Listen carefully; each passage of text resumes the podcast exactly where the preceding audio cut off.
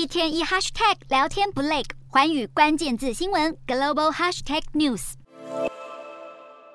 社群媒体的资安疑虑一直是各国政要急于把关的问题，而爱尔兰资料保护委员会五号表示，已经对社群媒体 Instagram 做出了四亿五百万欧元的高额罚款决定，原因是 Instagram 违反了儿少用户个资处理的相关规定。好，进一步来看到爱尔兰资料保护委员会的调查，着重在 Instagram 如何显示十三岁到十七岁用户的详细个资，当中包含电子邮件地址和电话号码等等，调查发现有曝光的事实，因此违反了欧盟的资料隐私规范。不过，Instagram 的母公司 Meta 表示不打算这不同意这笔罚款的算法，打算要再提出上诉。